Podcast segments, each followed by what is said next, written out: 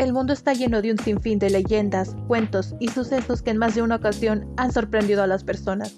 Todo el mundo habla de ellos. Todos estamos contando historias. Soy Daniela Orantes y hoy te contaré la historia de El héroe de Nakosari.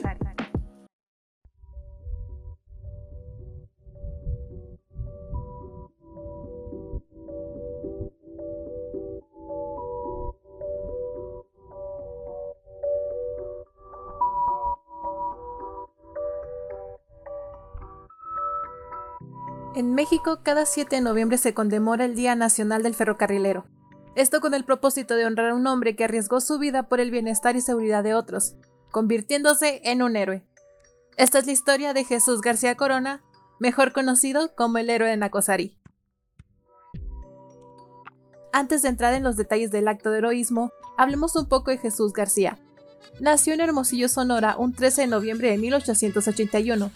Aunque no hay muchos datos sobre su vida, se conoce que en cuanto cumplió los 17 años de edad, fue a buscar trabajo como ferroviario en las oficinas de ferrocarril de una compañía minera, pero se le negó el puesto debido a su corta edad. En cambio, se le ofreció el puesto de aguador. Poco tiempo después fue ascendiendo al sector de mantenimiento de vías, pasó por control de frenos y bombero. Pero fue hasta un par de años después, y gracias a su destacado trabajo, que finalmente se acercó a lo que realmente buscaba, convirtiéndose en ingeniero de máquinas de la empresa Temoctezuma Cooper Company Phelps Dodge a la edad de 20 años. Ahora, pasemos a los sucesos que lo llevaron a ser recordado como héroe. Todo ocurrió el 7 de noviembre de 1907. Curiosamente, Jesús García no era el encargado de la realización de los viajes de entrega a la mina de Pilares.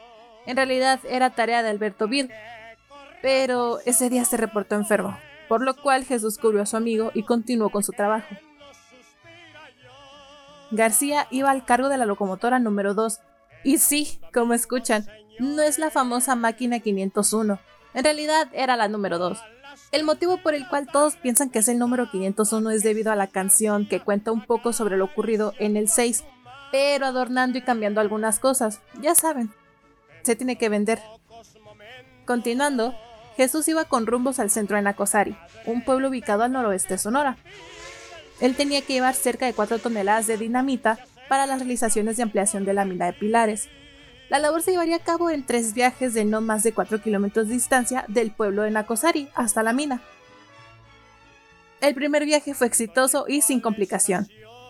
Una vez que iban de regreso para llevar carga de nuevo en los vagones, se subió un hombre a la mitad del camino a las alturas del 6 nombrado así por estar a 6 millas de Pilares. En este lugar estaba uno de los almacenes de la mina y también había casas de los trabajadores con sus familiares. El hombre que se había subido le informó a García que necesitaban hacer otro cargamento de 10 toneladas de dinamita para la mina.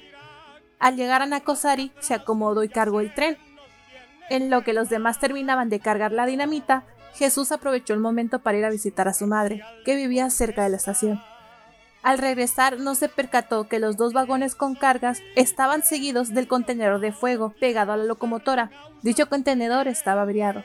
La malla protectora que evita que las chispas y residuos vivos que emanan de la caldera no servía y dejaba pasar las chispas al exterior.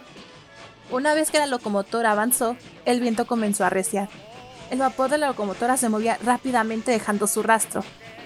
El viento iba en contra de la máquina. Las chispas volaban y salían del contenedor pasaban por el motor, la cabina y finalmente a los vagones con la dinamita. Es así como los vagones con carga comienzan a incendiarse.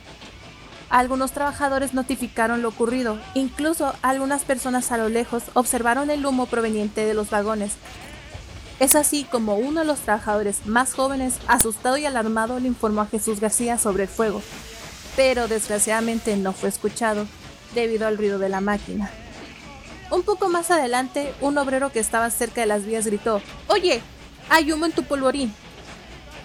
El fogonero le informó a Jesús sobre el incendio en los dos primeros vagones, y como ya los demás trabajadores habían intentado apagarlo con sus ropas, pero no funcionó. Todos gritaban que detuvieran el tren para apaciguar el incendio, pero no sería posible. No había agua en los alrededores, Jesús al ver la situación les dijo a todos que lo mejor sería que ellos se arrojaran del tren mientras él llevaba la locomotora cuesta arriba, lejos del pueblo, para poco después salir de ella.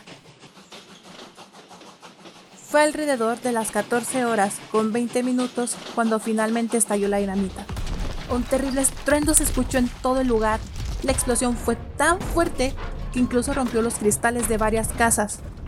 Al revisar el lugar encontraron un enorme cráter con los restos del motor de la locomotora en su centro. A poco más de 4 kilómetros a la redonda se encontraban restos de los contenedores y vagones. Todo estaba destruido, incluso el 6.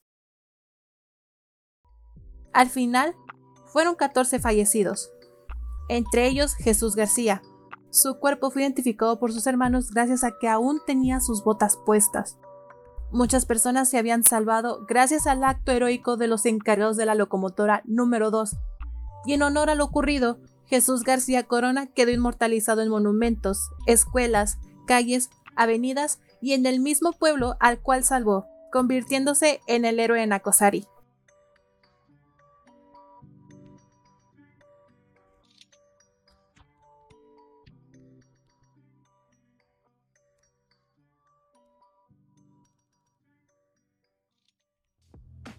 Y ahora conoces la historia.